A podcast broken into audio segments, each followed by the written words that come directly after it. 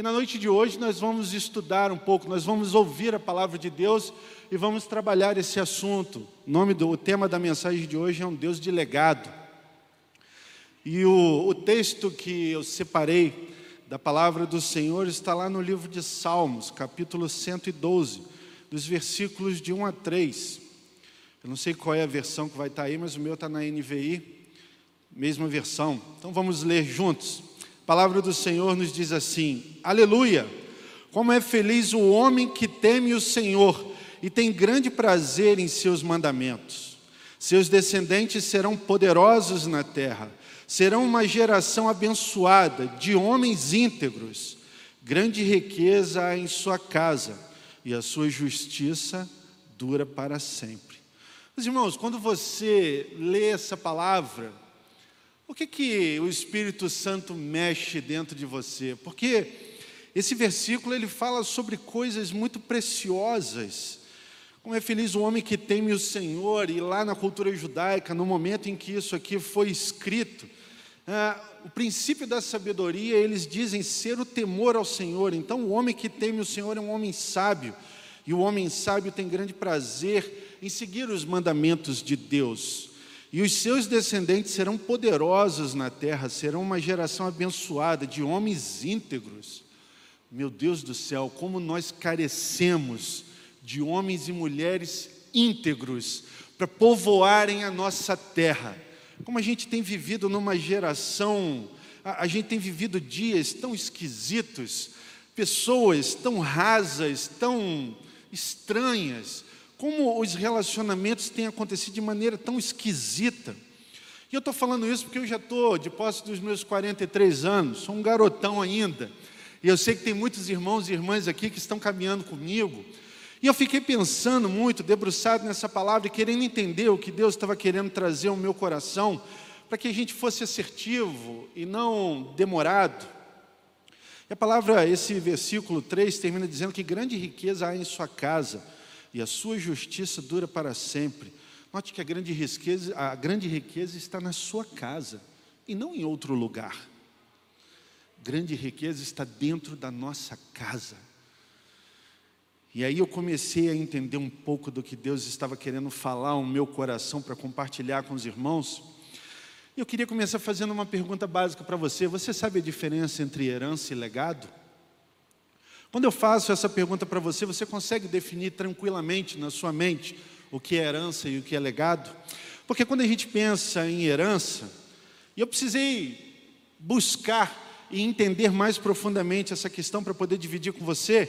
E normalmente quando a gente fala em herança, a gente está falando ah, naquela vontade, né, no desejo dos pais ou dos líderes ah, deixarem bens materiais para os seus filhos, para aqueles que vão suceder a sua vida e vão dar continuidade a tudo que ele construiu. Então a herança ela está muito ligada nessa questão material, deixar posses, deixar bens para as próximas gerações, para os filhos, para aqueles que a gente ama. Mas quando a gente fala em legado, a tônica da conversa é totalmente diferente. Legado é algo totalmente diferente de herança. O legado ele pode ser definido como um conjunto de princípios que os pais ou os líderes ou os mentores deixam aos seus filhos, filhos biológicos ou filhos espirituais, a fim de nortear o seu comportamento ao longo da sua vida. São coisas muito diferentes, herança e legado. Uma coisa é você deixar posses, construir coisas para que o futuro das suas próximas gerações seja facilitado. Outra coisa é construir legado e construir na vida das suas próximas gerações sentimentos e valores que vão ajudar a nortear e direcionar o comportamento dessas gerações ao longo da caminhada deles. Portanto, o legado é algo que a gente não consegue medir, o legado ele é algo intangível. Se você me perguntasse, pastor, como medir o legado? Não temos uma forma de medir esse legado, porque ele é algo intangível, é algo que se acumula e não se consegue mensurar. Como a gente poderia medir o investimento da nossa vida na vida das próximas gerações, dos nossos filhos, dos nossos netos? Eu ainda não tenho neto, mas eu peço ao Senhor que Ele me preserve, a fim de que eu possa ver os meus netos. Eu quero me alegrar com eles. Eu quero olhar para essa próxima geração que vem depois dos meus filhos. Eu quero ajudar a construir um legado para eles. Eu desejo vê-los. Eu desejo participar da criação deles. E eu comecei a fazer algumas coisas com a minha vida para poder favorecer esse futuro. Mas isso é uma outra questão. Quando eu penso nessa questão de construir herança e legado, eu vejo muitos homens e mulheres desesperados, trabalham de forma exacerbada, se gastam incessantemente a fim de construir o futuro dos seus filhos, se doam de forma grandiosa, sem medida, nos seus trabalhos, nas suas atividades, a fim de construir herança para garantir o futuro dos seus filhos. Mas percebo também que nessa caminhada, esses mesmos homens e mulheres não conseguem perceber que nesse processo, nessa busca incessante por construir herança para os seus filhos, para dar um conforto melhor, acabam se afastando deles. E não se afastam só dos filhos, se afastam das mulheres. E não é só das mulheres e dos filhos, se afastam também da comunhão com Deus. E não é só da comunhão com Deus, se afastam também da comunhão com a igreja. Mas sabe, dentro dessa pegada, a gente trabalha mesmo, e eu estou falando que a gente trabalha mesmo porque eu já estive nesse lugar. E eu estou dizendo para você que eu já estive nesse lugar com alegria no meu coração. Não quer dizer que hoje aqui na igreja eu não trabalhe muito, que eu não me esforce muito, que eu não me doe muito. Mas a questão é que eu parei de construir herança e de verdade comecei a construir legado. E isso é um ganho que eu não posso mensurar. Mas eu sei que ele é real e que ele existe. Eu vejo uma grande disparidade gigantesca entre o que se deseja alcançar e o que de fato se consegue atingir. Não é aquilo que eu desejo alcançar, é de fato aquilo que eu consigo atingir com as minhas ações e com todo o meu investimento. Sabe, nós precisamos ter a sacada, o insight, entender que aquilo que funciona de forma muito ordenada na nossa mente não é algo que vai ser entendido naturalmente pelas próximas gerações. E olha, eu vou aprofundar esse entendimento. Aquilo que funciona muito bem, por exemplo, na cabeça do homem, não se desespere, a sua mulher não vai entender, porque é a cabeça do homem. Do mesmo jeito que aquilo que flui com muita naturalidade na cabeça da sua esposa, tem vezes que você fica tentando entender você perde um tempo e você não chega nem na beira do entendimento daquilo que passa na cabeça dela. E talvez ela seja da mesma geração que você. Como é que você, enquanto pai, enquanto líder, enquanto educador, pensa que o que está na sua mente e aquilo que você está falando vai atingir 100% da mente da próxima geração? É algo surreal quando a gente pensa nisso, e essas disparidades de verdade acontecem. Eles não têm a mínima obrigação de entenderem aquilo que nós estamos falando. Pastor, o que é isso? Eles não têm obrigação de entender? Claro que não. Ora, bolas, pensa comigo. Quando você era criança, quando você era jovem e adolescente, seu pai falava com você, você entendia tudo que ele falava contigo? É claro que não. Não estou falando de ter respeito. Eu estou falando de você entender o que ele falava. Porque muitas vezes ele dizia não, você estava por dentro mordido querendo fazer, mas você ia respeitar, porque senão o coro cantava. Era assim que funcionava. E pena que deixou de ser assim. Eu estou vivo até hoje, você está vivo até hoje. Ninguém morreu porque levou uma chinelada. Mas existem pessoas morrendo hoje, porque pais e mães, líderes e educadores não podem mais fazer o que precisam fazer. Então, assim, nessa noite eu quero que você venha comigo para a gente entender melhor. Sabe, há uma teoria que já roda há algum tempo sobre divisão das gerações. E a primeira vez que eu ouvi isso foi quando eu participei do Summit, há uns dois anos, na Igreja Atitude, lá na Barra.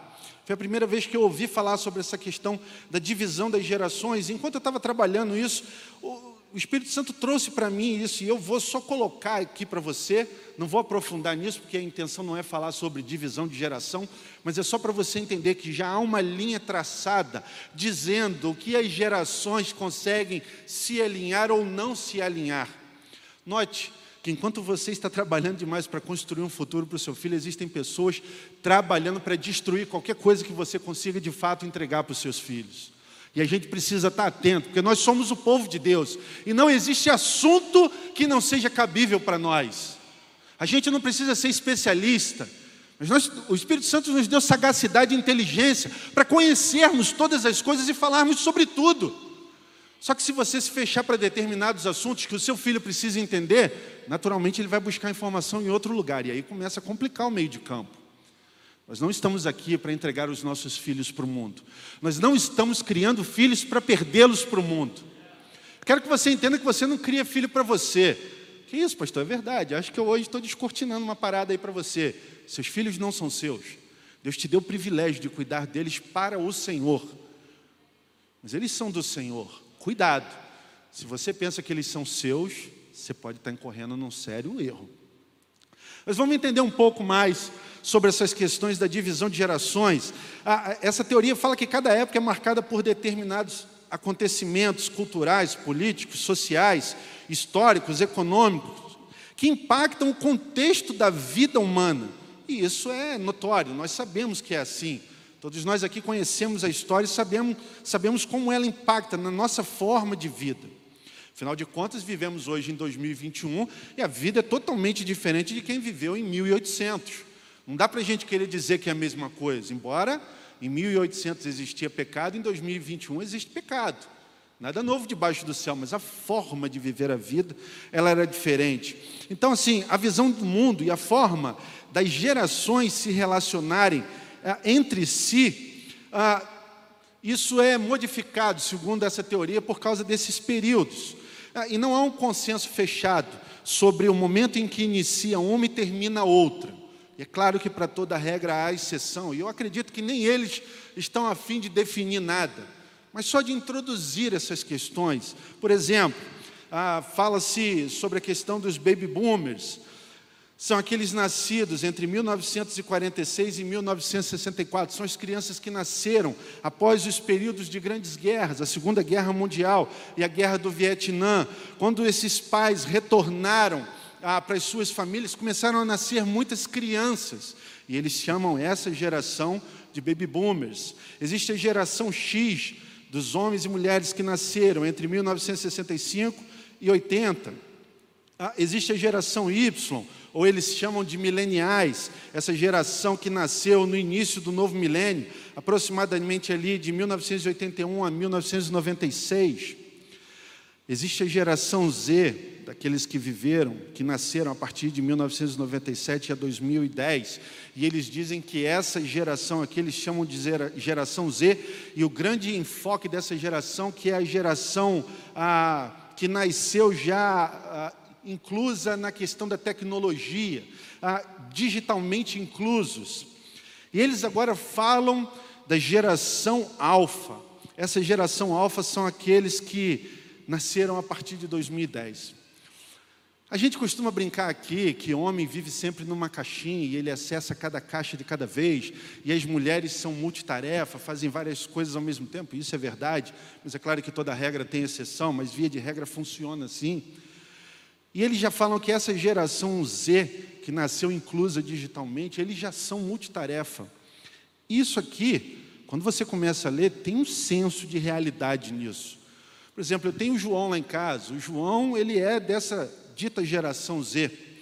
E o João é incrível. Eu entro no quarto dele, ele está lá com o computador ligado, jogando com os amigos, e ao mesmo tempo o celular está ligado ali embaixo, passando um vídeo do YouTube, e ele está com um fone de ouvido grande aqui, outro pequeno aqui, e ouvindo as duas coisas ao mesmo tempo, interagindo com aquilo ao mesmo tempo. Eu falo, cara, tá de brincadeira comigo, tu está fazendo o quê? Eu falei, não, pai, estou jogando aqui com os caras, e ó, interagindo, mas eu estou ouvindo aqui também, o cara está falando sobre isso, isso, isso, isso, isso.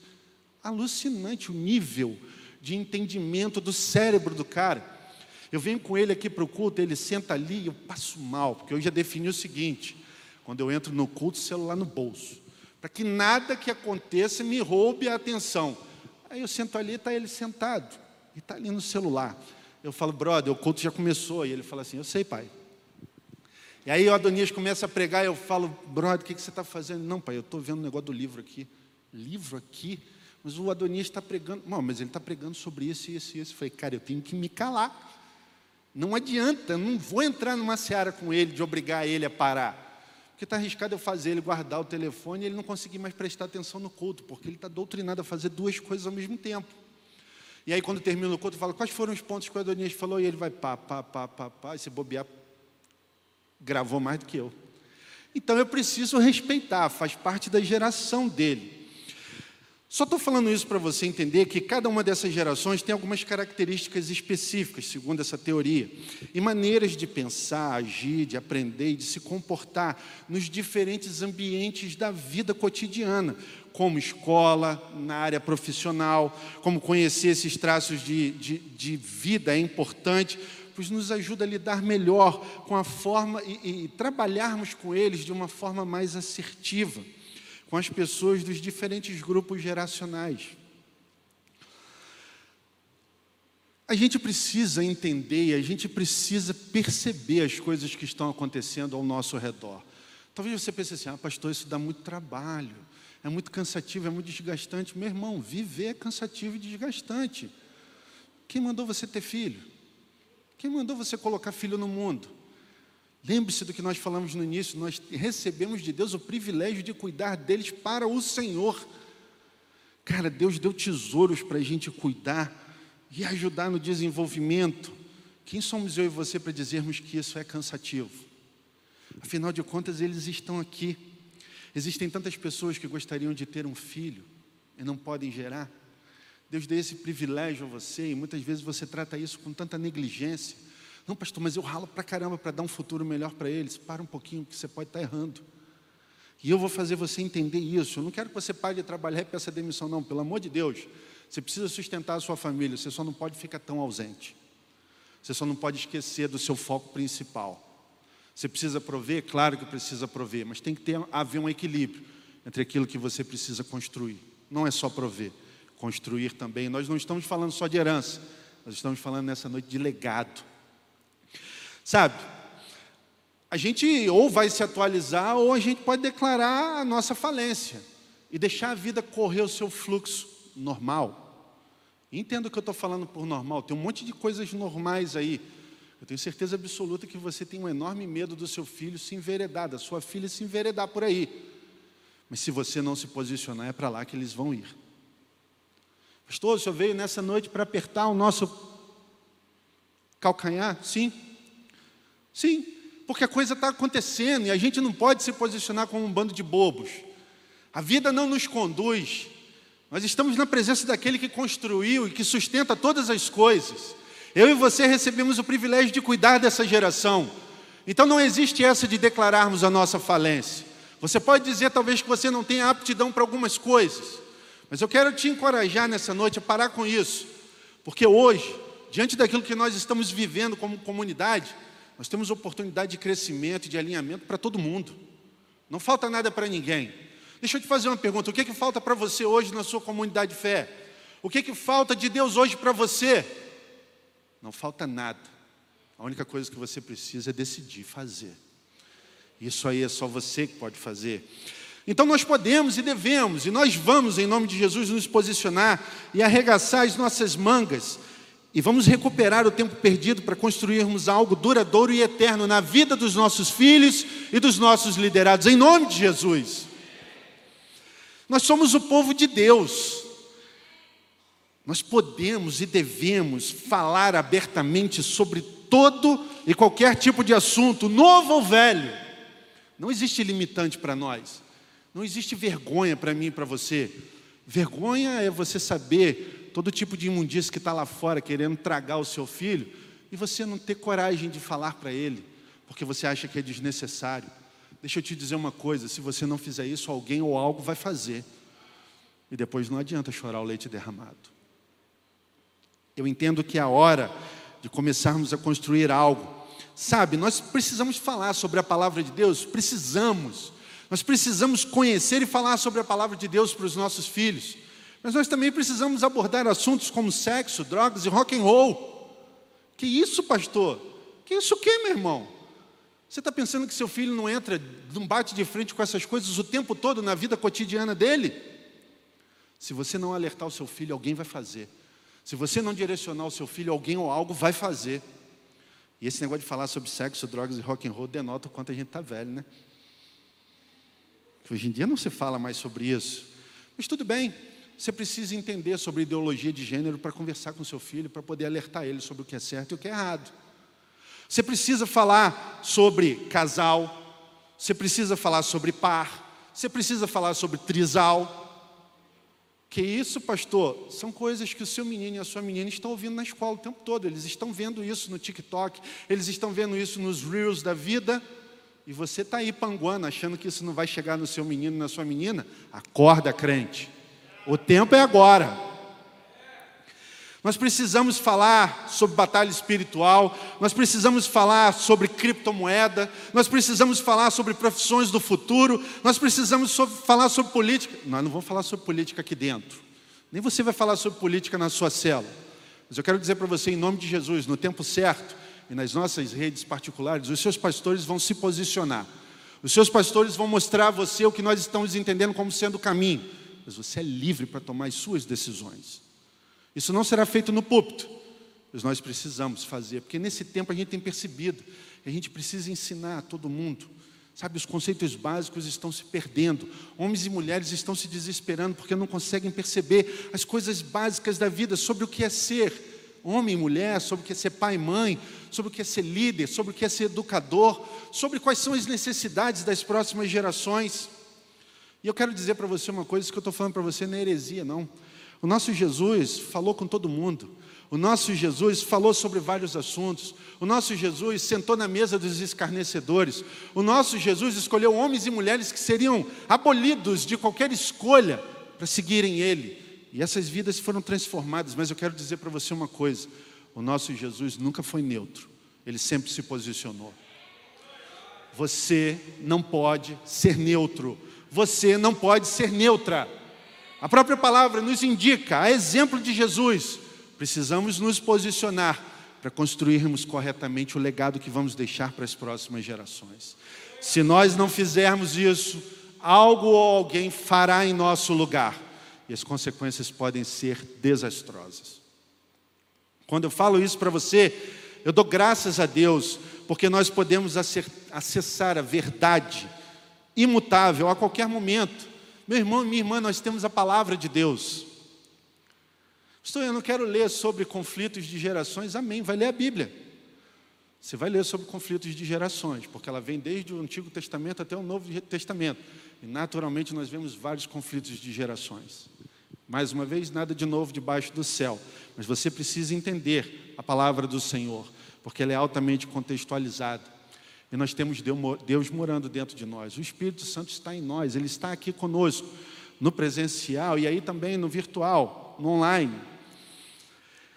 Nós temos que nos esforçar para conduzirmos o entendimento da próxima geração de forma a que consigamos alinhar passado, presente e futuro. E aí talvez você esteja se perguntando agora, pastor, como é que eu vou alinhar passado? É simples, a Bíblia nos ensina. Peça perdão, libere perdão. É assim que a gente trabalha no passado. As coisas já aconteceram, estão lá atrás, mas elas influenciam a minha vida e a sua vida agora. Certo ou errado? Certo. Como é que você lida com a sua dor, que você carrega há anos? Para de sentir dor. Como eu faço, pastor? Libera perdão para quem te machucou. Talvez quem te machucou já até morreu e você continua carregando a cangalha pesada, infeliz, amargurado, triste, triste, sofrida. Libera perdão e vai viver em nome de Jesus. Você sabe que você errou, mas você se faz de bobo, de demente, faz de conta que não errou. Ah, está errado. Toma tenência, toma coragem, assume o seu prejuízo, vai lá e pede perdão. O passado, para que a sua vida flua, para que você voe mais alto, para que você se sinta livre, para viver coisas novas que você hoje não vive, porque você se sente sujo e culpado por causa de um erro do passado que você sabe que errou, mas até hoje você não teve coragem de assumir. Peça perdão, conserte o passado. E aí a gente vem para o presente. Como é que eu mudo o presente, pastor? Mudança de atitude. A gente muda o presente mudança, mudando as nossas atitudes. Você faz um monte de coisas iguaizinhas até hoje. Estão dando certo? Muitas estão, outras não. Mude essas que não estão dando certo. Pastor, e como eu faço? Palavra, e intimidade com o Espírito Santo, ele vai direcionar você. Se não funcionar com palavra e intimidade com o Espírito Santo, seus líderes de célula estão aí, seus supervisores estão aí, seus pastores estão aí. Tem para todo mundo. Não falta nada para ninguém. Pastor, e como é que a gente transforma o futuro? Produzindo um legado. Produzindo agora, no presente, com as mudanças de atitude, o legado para as próximas gerações no futuro. Sabe? Ah, tudo isso vai muito além de deixarmos posse ou herança, porque essas coisas são efêmeras. Quantas vezes você já ouviu alguém falar assim: Fulano deixou uma fortuna enorme para o filho, em pouco tempo ele botou tudo fora. Nós conhecemos vários exemplos desses. Sabe por quê? Porque aquele filho ou aquela filha nunca quis herança, nunca quis bem, bem material. Aquele filho e aquela filha desejava o pai, a atenção do pai. Nunca teve. Por isso, toda aquela herança que foi deixada, ele joga fora, porque não tem interesse naquilo. Você entende como isso é tão importante? E depende da sua mudança de postura e de atitude? Nós estamos falando nessa noite sobre deixarmos um legado, são as verdades eternas. E o nosso legado ou será positivo ou será negativo para a sua próxima geração. E eu estou falando isso, eu tenho lá o João, 14 anos de idade, eu tenho Ana Clara, 17 anos de idade. Estou construindo com eles um legado. E a todo momento o Espírito Santo me diz: muda isso, não está funcionando. Você precisa mudar aqui, você precisa mudar ali. E isso acontece para quem tem filho de 40 anos, de 30 anos. E isso acontece comigo que sou filho, porque muitas vezes eu invisto para mudar o meu relacionamento com meu pai, eu invisto para mudar o meu relacionamento com a minha mãe. E quando eu invisto no meu pai e na minha mãe, eu estou mudando o meu presente agora, fazendo coisas diferentes para construir um futuro um legado no futuro para o João e para a Ana Clara. Porque eu não quero me contentar com o que eu recebi. Se eu fosse me contentar com o que eu recebi, jamais estaria aqui pregando para você. Jamais seria casado. Jamais teria construído família. Jamais seria um homem digno de fazer alguma coisa para Deus. Porque a minha tendência era totalmente diferente do que eu vivo hoje. Jesus me libertou. E por causa disso eu estou aqui construindo com ele um dia após o outro um legado. E olha, isso não quer dizer que eu não erro. Isso não quer dizer que eu não apurrinho o juízo da Ellen. Isso não quer dizer que eu não irrito a Ana Clara e o João. Isso não tem nada a ver com errar. Isso tem a ver com a necessidade, o desejo e a vontade de transformar os meus erros em acertos. E isso é factível para todos nós, tanto aqui quanto você aí no online. Deixar um legado não é apenas escrever uma lista de princípios bonitas e apresentar na sala todos os dias para a nossa família, para as pessoas que estão ao nosso redor, falar bonito na célula. Deixar um legado não é isso, sabe? Mas sim viver cada uma dessas verdades de forma coerente e alinhado com aquilo que Deus declara para nós na Sua palavra. Deixar um legado também não é você se esforçar para chegar aqui todo dia no domingo e deixar o seu filho e a sua filha ali no culto do JC, matricular ele num curso do CCM e entender assim, bom, estou investindo na vida desse menino, dessa menina, fiz a minha parte. Fala sério. Ah, não, mas pastor, nem isso eu recebi do meu pai. Ué, esquece as muletas do passado. Você não pode mais usar elas no presente. Perdoa o seu pai, faça diferente pelos seus. Porque o que você não recebeu do seu pai e da sua mãe, talvez, como eu não recebi do meu pai e da minha mãe, eu vou pegar leve para a gente não ficar, né, machucando ninguém. É você e o Espírito Santo. Peça a Ele aquilo que você não recebeu, porque Ele vai te dar, para você suprir a sua próxima geração, para você construir o seu legado. Ele é a fonte inesgotável da onde nós sempre vamos conseguir retirar aquilo que nós precisamos para construir o futuro. Mas o futuro começa agora, meu irmão e minha irmã. Não pensa daqui a 5, 10 anos, já foi. É agora. Não adianta a gente viver como anões na fé e esperar que aqueles que nos ouvem também nos observam se transformem em gigantes espirituais. Eu botei ali desconhecido porque eu não sei quem disse essa frase, mas eu achei ela muito pertinente para estar aqui conosco nessa noite. Sabe? Você diz para o seu filho: não peque, porque isso não agrada a Deus. E aí ele te ouve e te observa, porque ele te ama. Quando você dá bobeira, ele está te percebendo, está vendo você fazendo exatamente aquilo que você disse para ele não fazer. Você acha que de verdade o que, que vai tomar no lugar do coração do seu filho, da sua próxima geração? O que você falou ou o que você está fazendo? Lamento dizer para você, o seu discurso bonito vai por água abaixo. Fica no coração do seu filho, da sua filha, aquilo que você de fato está fazendo. Então eu quero dizer para você nessa noite o seguinte: não adianta você querer que o seu filho dê voos altos se você está rastejando. Ele só vai voar alto se você voar alto, porque ele vai desejar voar com você. Se ele estiver rastejando, inevitavelmente ele vai começar a rastejar, porque é lá que você está. Você é o maior exemplo dele ou dela. Você quer que ele voe? Você vai precisar voar, meu irmão. Pastor, mas existe uma cangalha pesada. Bem-vindo ao time, estamos todos juntos. Você precisa de ajuda para a gente abrir esse quarto escuro e botar o peso morto e o lixo para fora? Estamos aí. Você só não pode usar o peso morto como desculpa para não avançar. Pastor, eu nunca tinha ouvido isso. Que legal, estou acabando com a sua desculpa fajuta para não fazer algo diferente. A partir dessa noite você já ouviu. E agora você vai ser cobrado pelo Espírito Santo. Deus pode e vai fazer acontecer, mas sabe, Querer que o seu filho voe enquanto você está rastejando não vai fazer com que ele voe.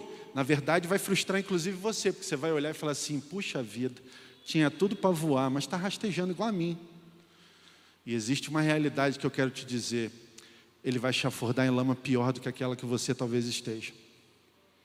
Porque a tendência é que as coisas piorem, meu irmão.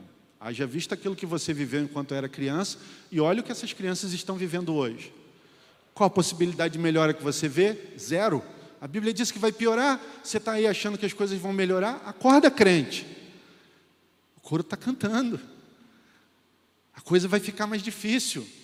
Não pense que ah, eu consigo rastejar e está tranquilo para mim, vai ser tranquilo para o meu filho. Não vai.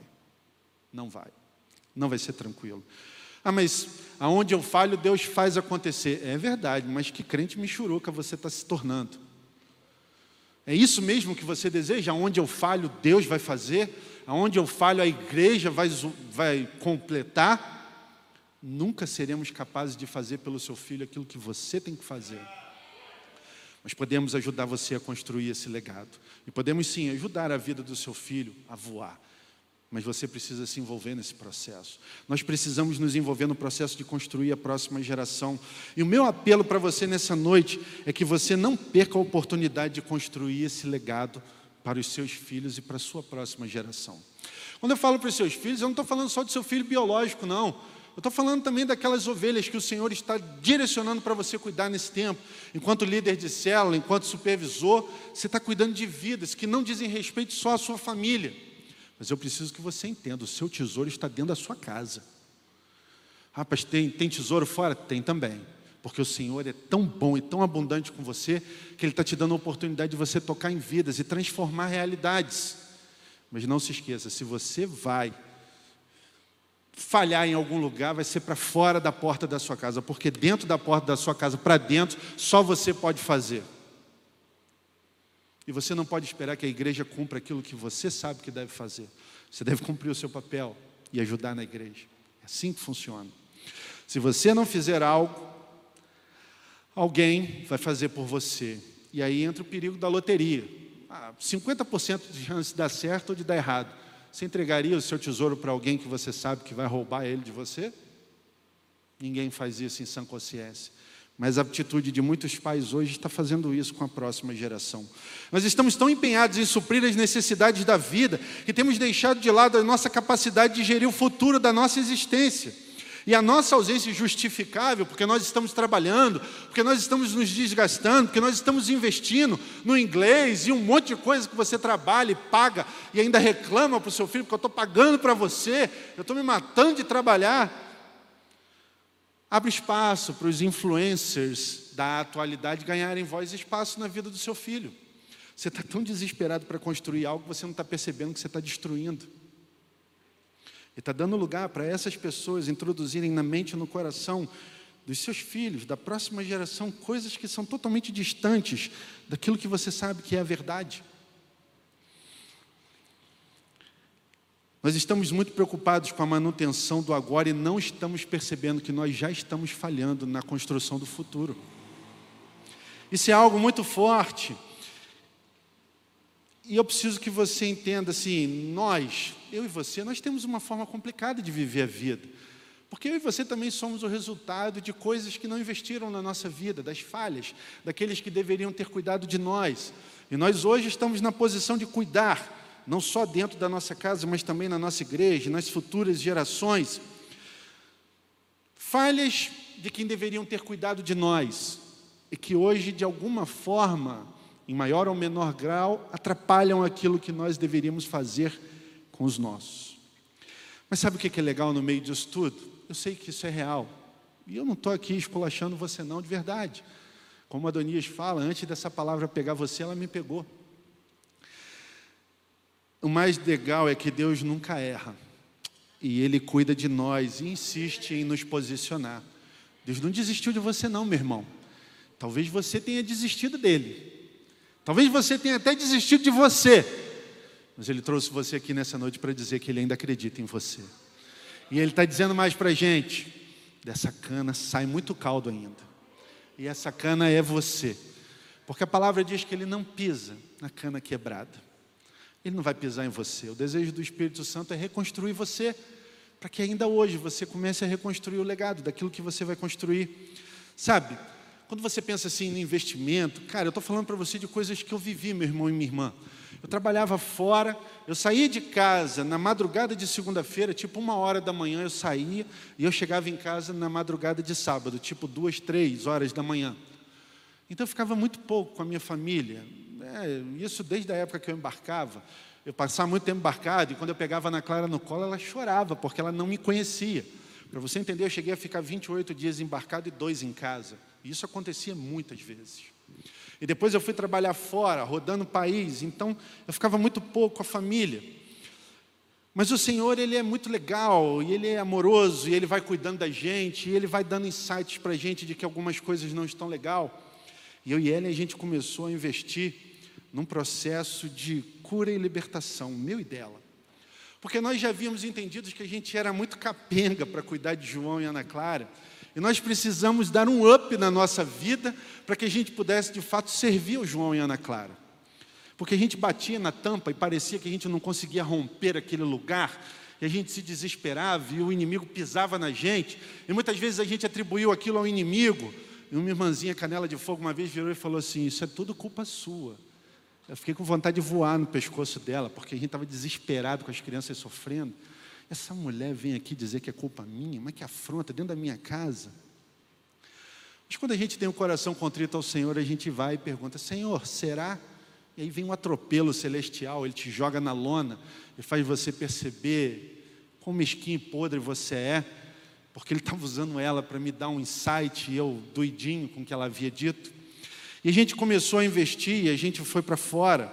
E nós trabalhamos esse processo todo, e aí você pensa que é só você que precisa? Olha, quem tem chamado pastoral também passa por perrengue, irmão. É igual para todo mundo.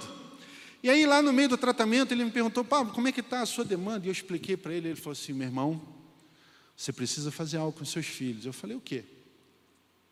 Você precisa pedir perdão para os seus filhos. Eu falei, eu acho que está meio maluco, né? João, na época, tinha quatro anos de idade e Ana Clara tinha sete. Falei, pedir perdão para os meus filhos? Mas por quê? E ele diz: pela sua ausência. Porque parte do estrago que está acontecendo na sua família é por conta da sua ausência, sacerdote. E eu tomei aquele baque, e ele falou assim: Cara, você vai fazer isso, isso e isso. E depois você me diz o que aconteceu. E eu fui por dentro assim: Cara, eu acho que ele está viajando, mas eu vou fazer.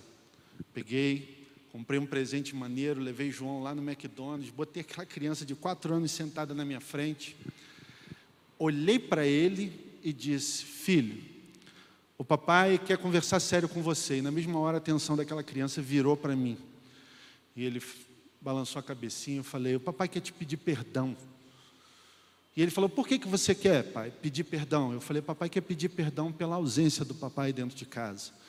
Porque o papai tem ficado muito tempo longe de você.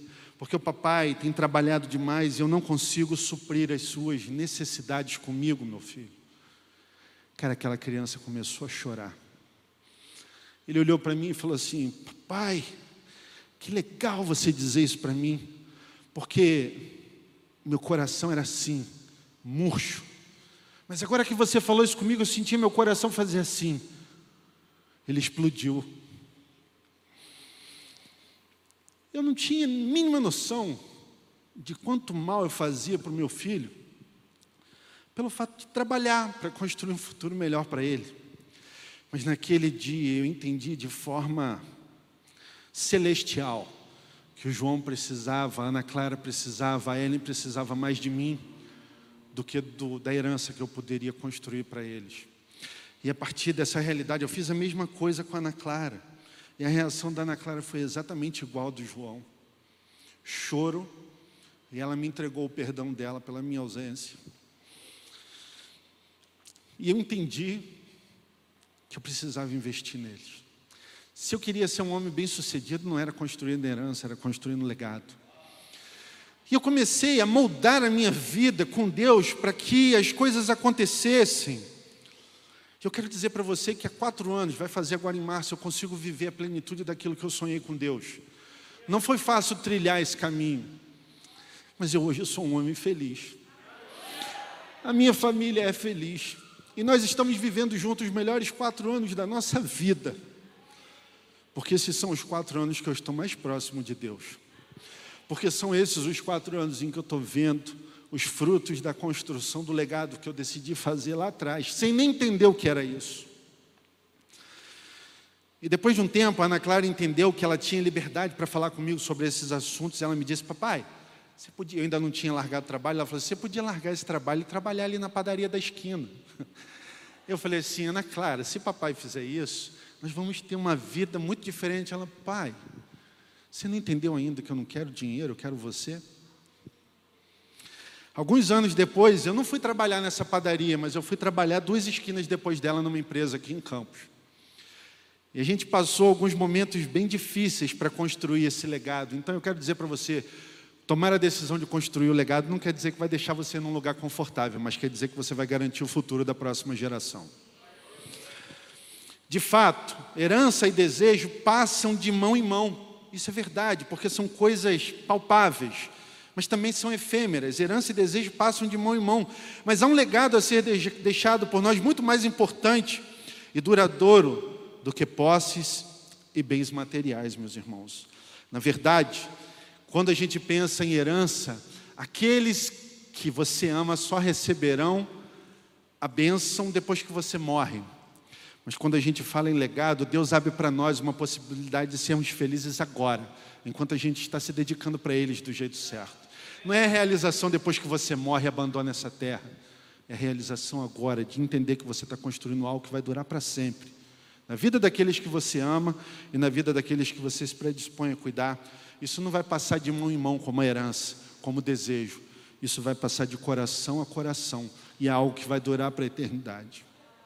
Por que, que vai durar para a eternidade? Porque é exatamente o que Jesus fez por mim e por você. Ele se entregou. Ele deu o que ele tinha de melhor por mim e por você.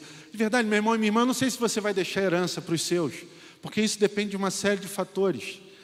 Mas eu tenho a certeza absoluta de que hoje, ou você está construindo um legado, ou você está destruindo ele. E nessa noite o Espírito Santo nos chama a reavaliarmos essa questão. O que, é que nós vamos deixar para a geração futura? É um legado espiritual. Aquele de verdade que não apenas faz crescer e alimenta, mas que nutre e satisfaz, que norteia totalmente a próxima geração. Quem aqui não quer que o seu filho ou a sua filha seja feliz? Quem aqui não quer ver a vida daquele liderado ou daquela liderada transformada? Quem aqui não quer ter o seu nome escrito na história da mudança de vida de muitas e muitas e muitas e muitas pessoas. Porque se você construir uma herança, talvez você abençoe a sua família e algumas pessoas. Mas se de fato você construir um legado, meu irmão, eu não consigo contemplar, não consigo mensurar quantas pessoas você vai abençoar. Sabe, ah, aquela verdade que nós falamos é o alicerce. E o alicerce é a base bíblica, é o fundamento para algo que traz medo ao seu coração. E eu sei que traz medo ao seu coração, porque eu também sou pai, porque eu também me esforço para cuidar da próxima geração. Pastor, que medo é esse? O medo das decisões futuras dos seus filhos e das suas filhas. Medo das decisões futuras. E muitas vezes a gente quer se meter na vida deles dizendo como fazer e como não fazer, porque foi assim que aconteceu na nossa vida. Meu irmão, de verdade, a gente tem muito a oferecer para os nossos filhos, com a nossa história de vida, com a nossa inteligência. Mas o que nós temos a oferecer com a nossa história de vida, com a nossa inteligência, não se compara ao que nós podemos construir através do legado. Porque quando a gente constrói o legado, a gente é modificado. E a gente também começa a usufruir dessas benesses em vida. Como que a gente vai construir esse presente? Quando você precisa de alguma coisa, como é que você faz? Você pede ajuda. Se você não pede ajuda, eu lamento dizer, você está dando mole, peça ajuda. Em nome de Jesus. Estou com dificuldade com meu filho, pede ajuda. Estou com dificuldade no meu relacionamento, pede ajuda. Estou com dificuldade de me relacionar com Deus e com o Espírito Santo, pede ajuda. O problema é que muitos só pedem ajuda quando o caldo entorna. Dá um trabalho para a gente juntar aquilo tudo. Mas se cinco, dez anos antes do caldo entornar, você assumisse o seu prejuízo e pedisse ajuda, meu Deus, que vida você poderia ter. E você não tem porque você tem medo. Mas você também tem medo das decisões dos seus filhos. Porque quando eu falo de herança e legado, você já está com medo, porque você sabe que você falha igualzinho a mim. E aí, quando você reconhece a sua falha, mas talvez você não tenha coragem de consertar, você já pensa: como vai ser o futuro dele? Quando ele tiver que tomar as decisões, porque hoje ele está debaixo da sua chancela. Você diz, faça isso, não faça aquilo. E quando você liberar o seu filho para a vida? Porque isso vai acontecer. Você não vai conseguir estar com ele 24 horas por dia. E ele vai precisar tomar as próprias decisões dele.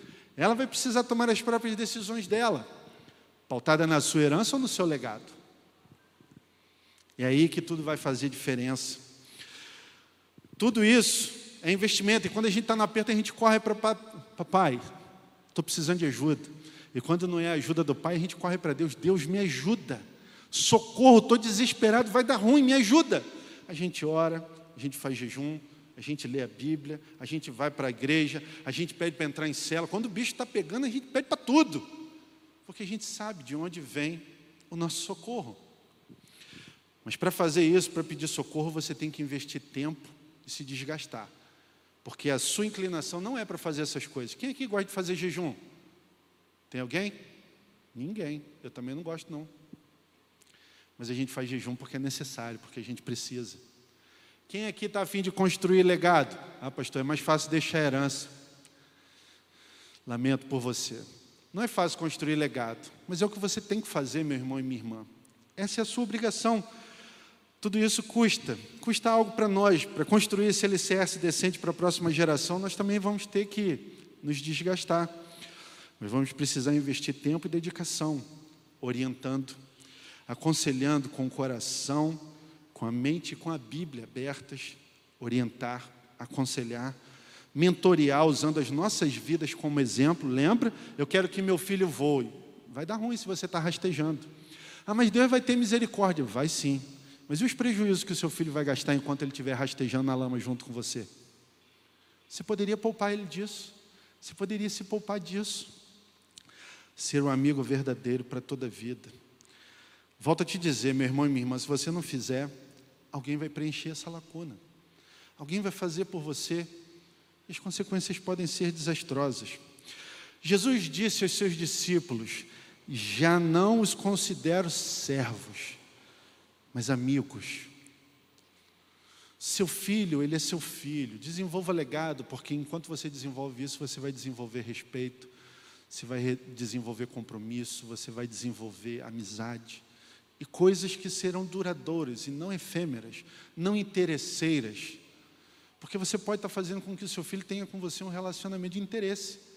Ele se relaciona com você quando ele quer alguma coisa. E você dá porque você sabe que você está errando em N áreas mas você pode dar o bem material, porque afinal de contas você rala para construir isso. Mas de verdade o que o seu filho quer não é bem material.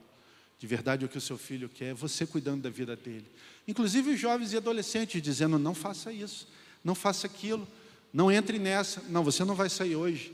Que isso? Inclusive os jovens devem estar pensando agora, agora deu ruim, porque pastor Pablo está enfraquecendo a corrente, falando que papai e mamãe devem dizer sim e não para um monte de coisas. Meu irmãozinho, minha irmãzinha, eu tenho que dizer para você nessa noite, a, a, lapada vai cantar em você, porque eu preciso fortalecer a corrente do seu papai e da sua mamãe, para que você não seja aprisionado nas correntes de pecado que estão rodando por aí a torto e a rodo. Você é safo, você é inteligente, você é multitarefa, você é da geração alfa, sei lá, da geração. O raio que eu parta. Não sei que geração você é, mas você não sabe tudo. Na vida do seu pai e da sua mãe tem muita canelada e tem muito erro. Preste atenção no que eles têm a dizer para você.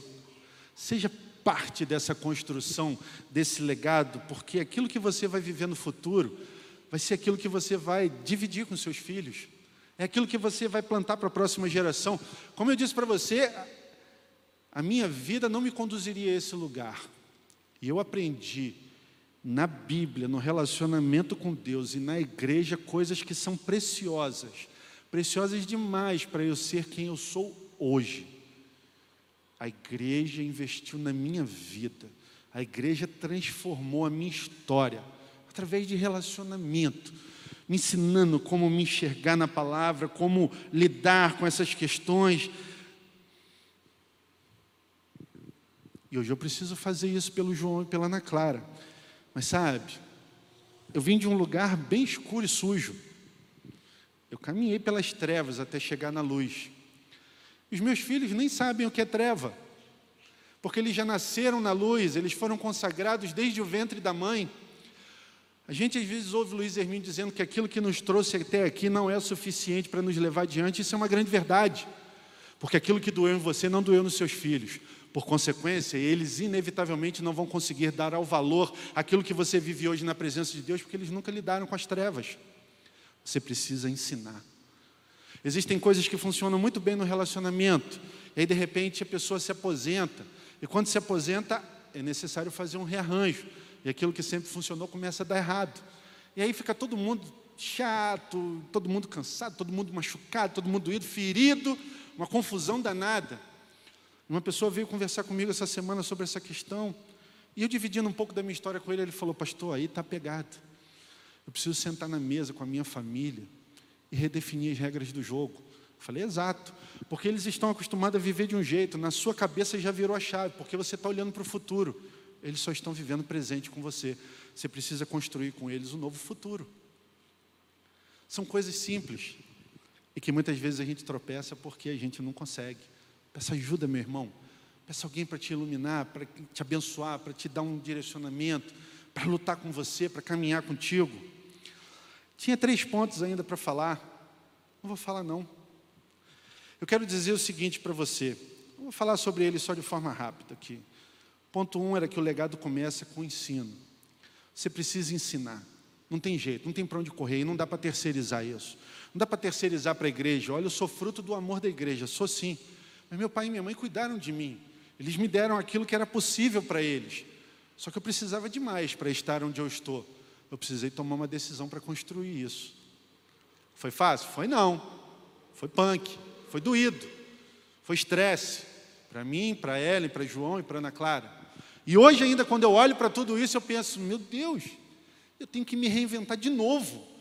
Porque eu estou sentindo que se continuar do jeito que eu estou, o legado vai emperrar. E eu quero que eles vivam. Eu quero que eles sejam. Então eu preciso ensinar, e ensinamento demanda tempo, desgaste, e não é só dar ensino para os seus filhos, eu ouvia muito isso, não vou deixar herança para você, mas vou te dar estudo. Glória a Deus, porque eu recebi estudo.